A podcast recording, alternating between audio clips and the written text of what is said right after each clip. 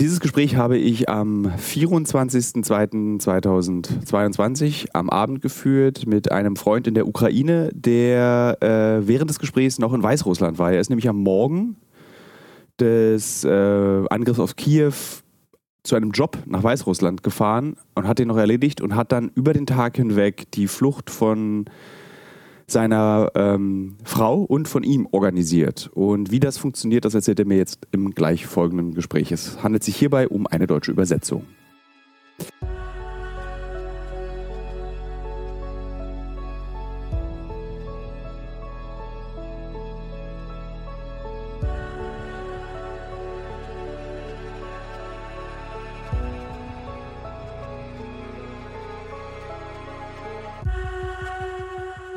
Gleich zu Beginn.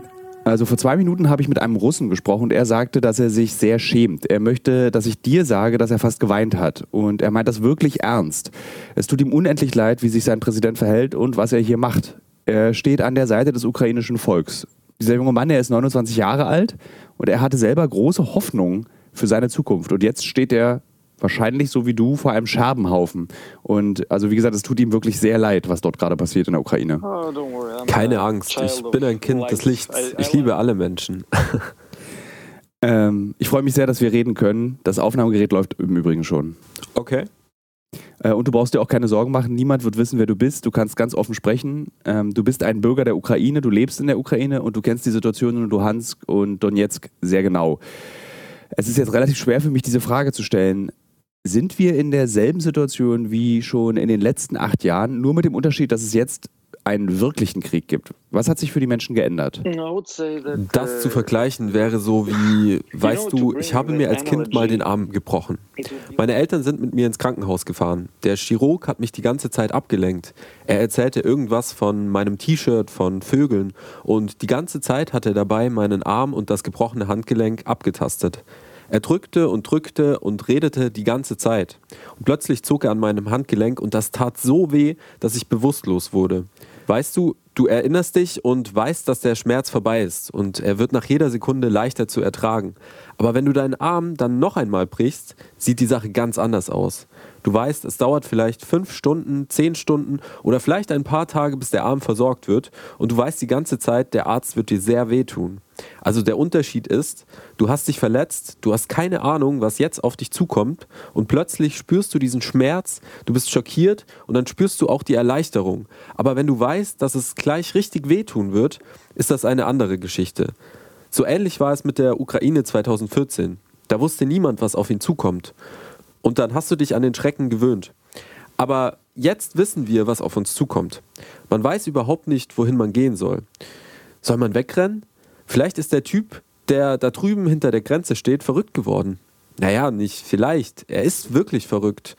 Was, wenn er eine Atombombe zündet? Dann macht es keinen Sinn mehr wegzurennen. Was sollen wir also tun? Und dann gibt es diese vielen Informationen, die einen großen Druck aufbauen, diese ganzen Reden, diese Prognosen, wann der Krieg anfangen wird.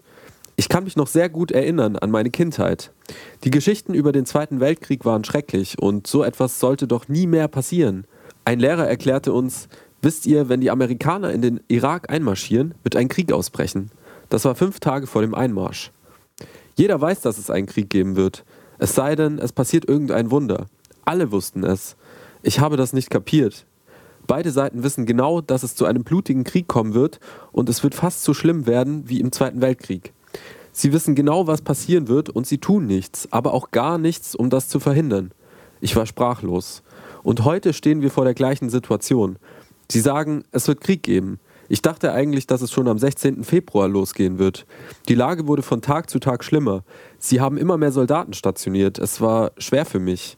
Aber ich bin ein Mann, ich bin nüchtern und mir gefällt der Spruch, denke global und handle lokal. Tue das, was auch Sinn macht was etwas zum Guten verändert. Warum sollte man seine Energie an etwas verschwenden, was man sowieso nicht ändern kann? Also, was kann ich tun, um Schlimmeres zu verhindern? Ich kann mich vorbereiten, so gut es eben möglich ist. Ich kann mich um die Menschen kümmern, die mir wichtig sind, und ich muss mich auf mein eigenes Leben konzentrieren. Warst du denn vorbereitet? Du wusstest ja wann es losgehen wird. Biden hat das Datum ja angekündigt. Es ist zwar erst zwei Tage später losgegangen, aber er sagte ja, wahrscheinlich geht es am 22. Februar los. Heute haben wir den 24. Februar. Warst du vorbereitet? Ganz ehrlich, ich glaube, dass ich 95 Prozent des Machbaren getan habe von dem, was mir in dieser Situation möglich war. Ich wusste, dass es bald losgehen wird. Ich bin seit der letzten Eskalation, also seit fast drei Monaten, schon in Kontakt mit Journalisten. Zwei Monate, zweieinhalb Monate ohne Pause. Du musstest in den letzten drei Monaten diese schreckliche Strecke von Kiew nach Mariupol so oft fahren? Nein, das war schön, dass du dich noch erinnern kannst. Natürlich, das werde ich in meinem ganzen Leben nicht vergessen. Ich war meistens im Osten stationiert. Ich bin in die Ostukraine gefahren. Mein Auto hat schon lange nicht mehr richtig funktioniert. Ich musste in die Werkstatt damit. Ich hätte es dort lassen können. Ich sagte dem Automechaniker, was er mit dem Auto machen soll. Dann bin ich mit einem anderen Mann zur Arbeit gefahren. Ich hatte nur eine Sorge okay, ich lasse das Auto für meine Frau dort stehen. Wir hatten besprochen, dass sie das Auto holt, falls irgendwas Schlimmeres passiert. Kramatorsk liegt etwa 50 Kilometer von der Front entfernt. Ich weiß, dass die ukrainische Armee eine starke Armee ist.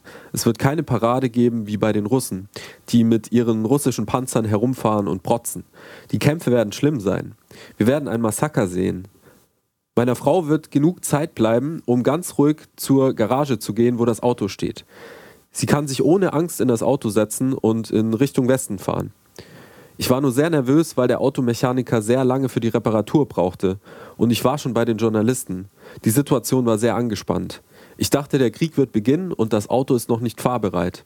Aber Gott sei Dank ist alles pünktlich fertig geworden. Ich wollte eigentlich noch eine andere kleine Reparatur machen lassen, aber ich sagte ihm dann, kümmere dich nicht um die kleinen Sachen, schau nur, dass das Auto fährt. Das Auto war also fahrbereit. Ich bat meine Freunde in Kramatorsk. Äh, hörst du mich noch? Ja, ja, ich höre dich. Ich will dich nicht unterbrechen, weil was du erzählst, ist sehr spannend. äh, ja, ich, ich, habe, ich habe meine Freunde also gebeten, meiner Frau zu erklären, wie sie den Anhänger befestigt. Weißt du, manchmal ist es nicht einfach, mit einem Anhänger zu fahren. Also sagte ich, hängt den Anhänger so dran, dass man ohne unnötiges Manövrieren aus der Garage fahren und gleich starten kann. Ich habe andere Freunde gebeten, meine Frau mit den Sachen zu helfen, die ich in der Garage deponiert hatte. Hm, was für Sachen? Welche Gegenstände wolltest du unbedingt mitnehmen? Was war dir wichtig in dieser Situation? Äh, Wahrscheinlich findest du das jetzt lustig. Also sie hat gelacht. Ich wollte natürlich Dokumente und Geld mitnehmen, den Laptop, das ist ja klar. Ich weiß nicht, ob, die, ob ich dir schon von diesen Windturbinen erzählt habe. Ja, das hast du und auch an diese Windturbinen habe ich gerade gedacht. Ich hatte immer gehofft, dass ich irgendwann meine eigene Werkstatt haben würde und Windturbinen herstellen kann.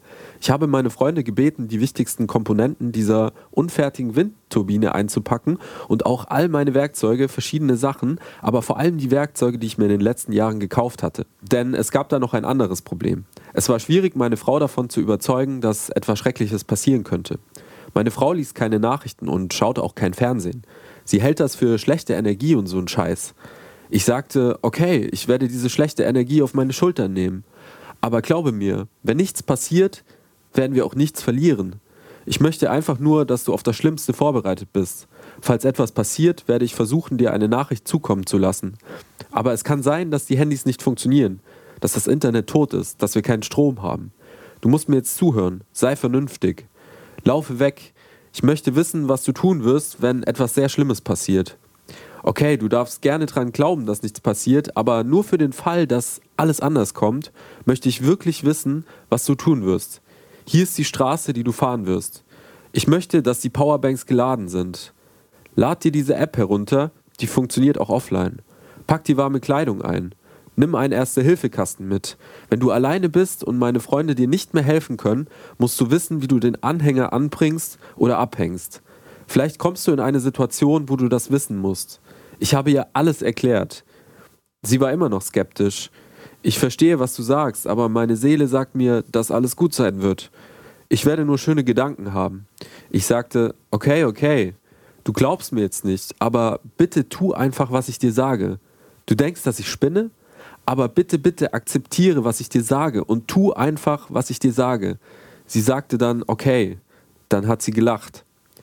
Eigentlich hatte ich nach dieser Zeit der Covid-Restriktion eine schlimmere Reaktion erwartet. Ich hatte angefangen, diese ganzen Survival-Sachen zu kaufen. Ich habe ein Radio gekauft.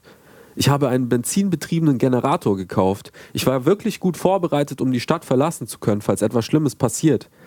Eigentlich ist es auch lustig. Erinnerst du dich an die Kohle, die ich ausgeliefert habe? Ja, ja, ich kann mich erinnern. Ich erinnere mich auch an diese alte Frau, die wir getroffen haben.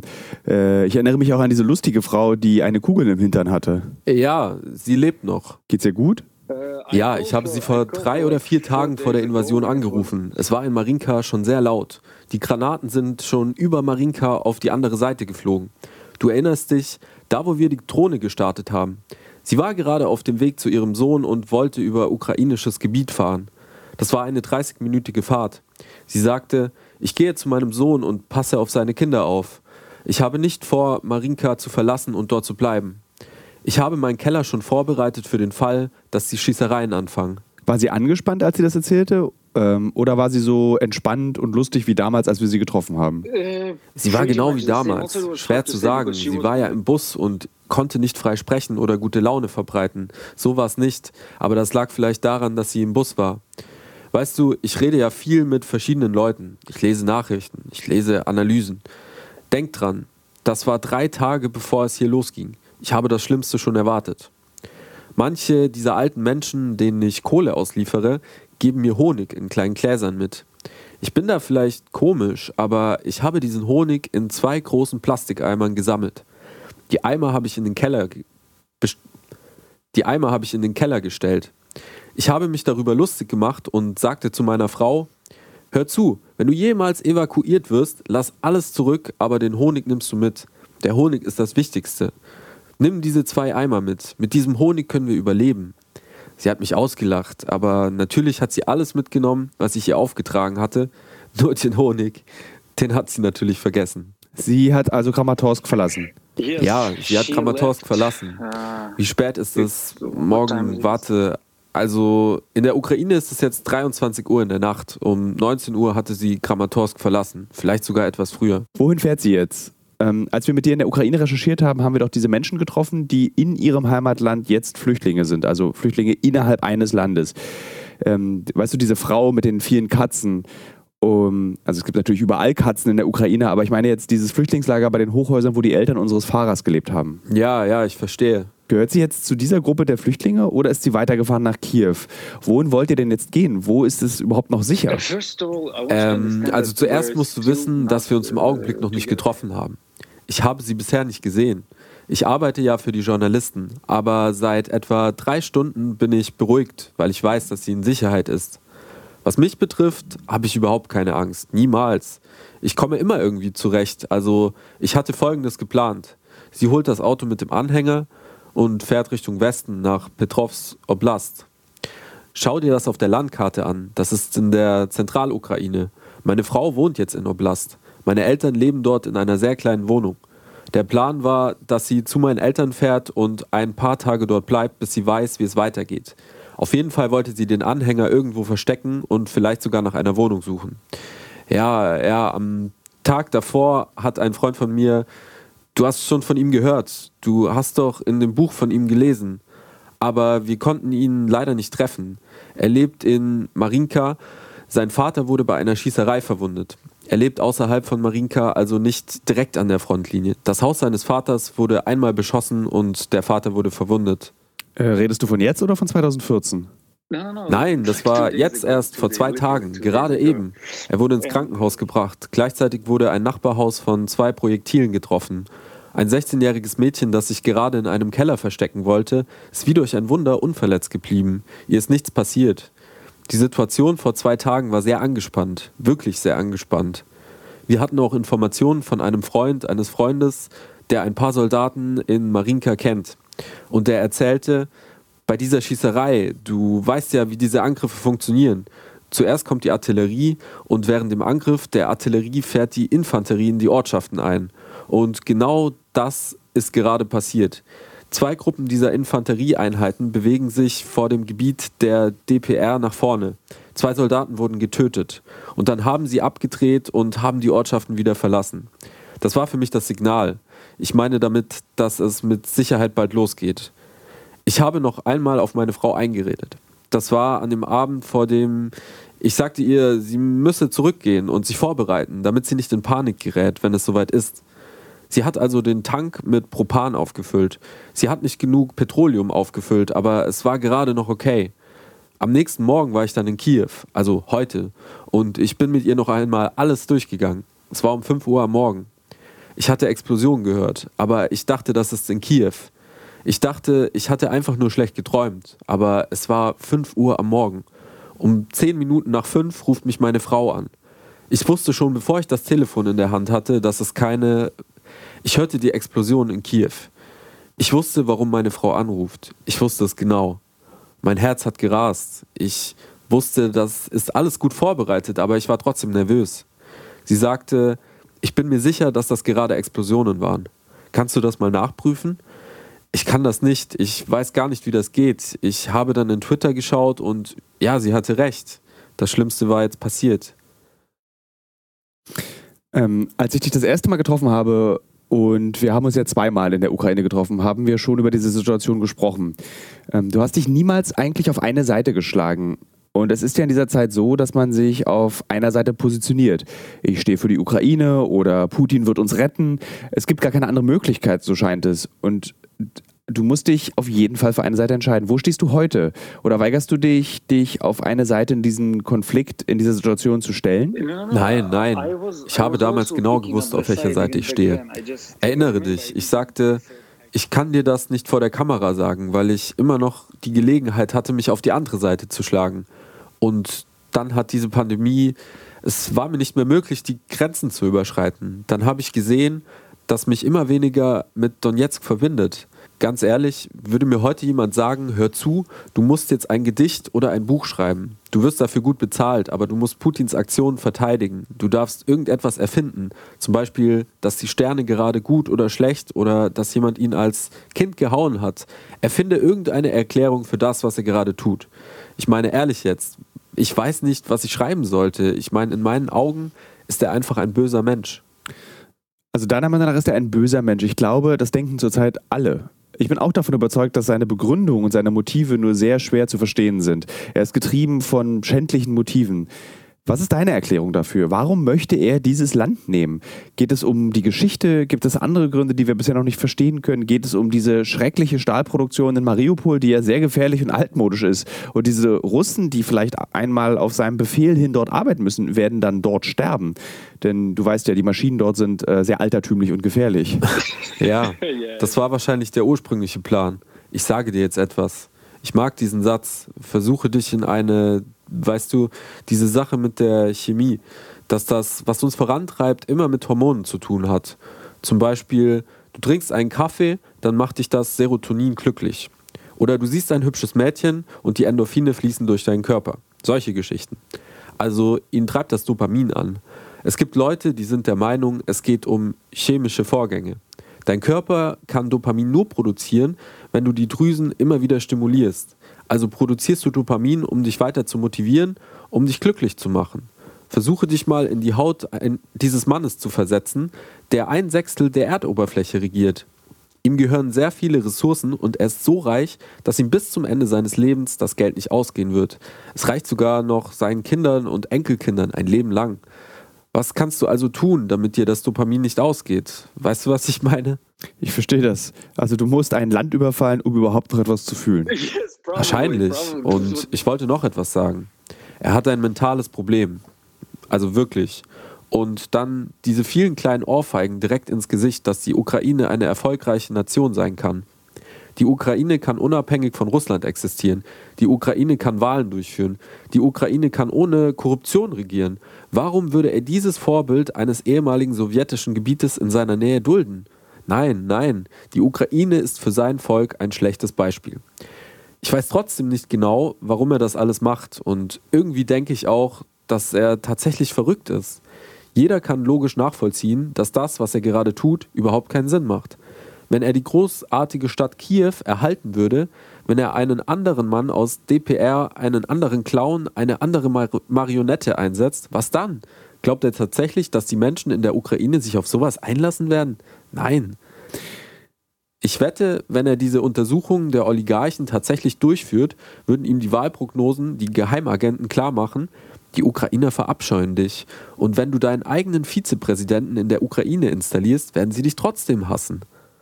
Glaubst du, dass diese Krise zu einer Art Syrien, Irak, Afghanistan-Situation werden kann? Ich meine, endlose Straßenkämpfe der Militärs. Kannst du dir das in der Ukraine auch vorstellen? Also ich kann mir nicht vorstellen, dass die Ukrainer Putin gehorchen werden. Schau dir die Stadt Kiew an. Wenn du einmal dort warst und die Leute dort anschaut, ist es doch unvorstellbar, dass dieser Staat jemals wieder zu so einer Art Frankenstein-Sowjetunion gehören wird. Absolut. Es gibt gerade ein interessantes Video in den sozialen Medien. Wenn du dir die Landkarte anschaust, siehst du, dass die Russen schon einen Teil von Kherson Oblast in der Nähe der Krim besetzt haben.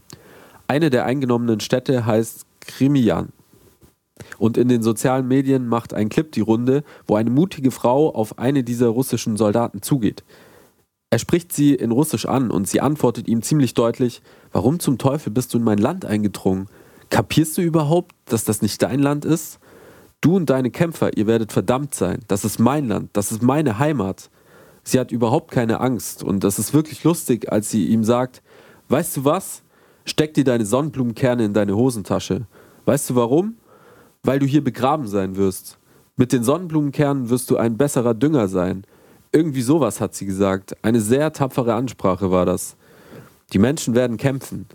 Sie werden bestimmt nicht gehorchen. Und ich kann mir auch nicht vorstellen, dass dieser Krieg sehr lange dauert. Ich glaube, Putin dachte, das wird so eine Art Blitzkrieg, bei dem man alles innerhalb eines Tages erledigen kann.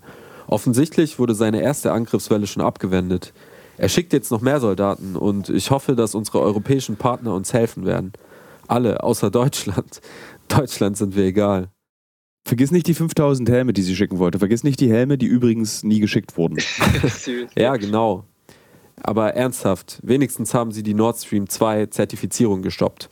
Ich glaube nicht, dass es lange dauern wird. Alle sagen jetzt schon, dass seine Pläne nicht funktioniert haben. Die schlimmsten Kämpfe wurden heute entlang der Frontlinie gekämpft und sie haben die Linie nicht überschritten. Es gab zu viele Verluste. Die Frontlinie steht. Hast du eine Ahnung, weshalb er nicht seine ganze Macht einsetzt, um diese Frontlinie innerhalb von einer Sekunde zu durchbrechen? Ich vermute, dass seine Armee stark genug wäre und er das könnte. Jedenfalls stärker als die Truppen an der Frontlinie der Ukraine. Ja, ich bin da anderer Meinung. Er wollte nämlich von allen Seiten gleichzeitig angreifen. Die Analysen behaupten, dass er 70 Prozent seiner Militärmacht um die Ukraine postiert hat. Wenn man diese 70 Prozent zum gleichen Zeitpunkt losschickt, wäre es für die ukrainische Armee noch einfacher, sich zu verteidigen. Die Soldaten würden sich in einem Korridor positionieren. Ich glaube, er wollte von allen Seiten angreifen und wahrscheinlich hat er erwartet, dass die ukrainischen Soldaten die Waffen fallen lassen und weglaufen. Die Reaktion der Ukrainer hat ihn dann sehr überrascht. Wie hast du auf die beeindruckende Rede von Zelensky gestern reagiert? Das war eine sehr gute Ansprache. Ich war eher enttäuscht darüber, was er als Präsident alles gemacht hat. Diese Korruption, diese Skandale. Ich hatte immer den Eindruck, dass er Putin ähnlich ist. Aber in dieser Krise habe ich größten Respekt für ihn. Wird er nach diesem Krieg mehr politische Macht haben als zuvor? Äh, Wenn wir ich glaube, egal wie das ausgeht, ich glaube, er hat sehr große Autorität dazu gewonnen. Kann man sagen, dass diese Invasion die Ukrainer noch stärker gemacht hat? Ganz sicher. Was dann ja irgendwie auch ein strategischer Fehler von Putin gewesen ist. denn das hat er wahrscheinlich nicht erwartet. Weißt du, Thilo, wenn wir an 2017, 2018 denken und uns auch die ukrainische Geschichte anschauen, wer hat es denn geschafft, den ukrainischen Patriotismus zu stärken? Mazerpa, die Klitschko-Brüder. Wer ist denn für diesen großen Patriotismus verantwortlich? Das war Putin. Er ist derjenige, der die Ukrainer vereint hat, der diesen Patriotismus aufgebaut hat. Würdest du dich selbst als Patrioten bezeichnen oder mh, hm, bist du zu klug dafür, dich selbst als Patrioten zu bezeichnen? Meiner Meinung nach kann man mit Patriotismus keine Probleme lösen. Vielleicht ist das meine persönliche und sehr deutsche Meinung dazu. Wir Deutschen nennen uns ja wegen unseres geschicklichen Hintergrunds nicht so gerne Patrioten. Dann gib mir ein anderes Wort für Patriotismus, was vielleicht besser für mich passt. Für mich ist ein Patriot ein Mensch, der sein Land liebt. Ja, ich glaube, ich liebe mein Land. Ich hatte sehr oft Gelegenheit, das Land zu verlassen, aber ich möchte hier bleiben. Ich mag das Land, ich mag das Klima und ich mag die Menschen hier. Im Winter ist es sehr kalt, ihr habt keine Bäume, ihr habt schwarzen Sand, schwarze Erde, überall. Ähm, ich sehe sofort, dass das Land sehr liebenswert ist. Furchtbare Straßen.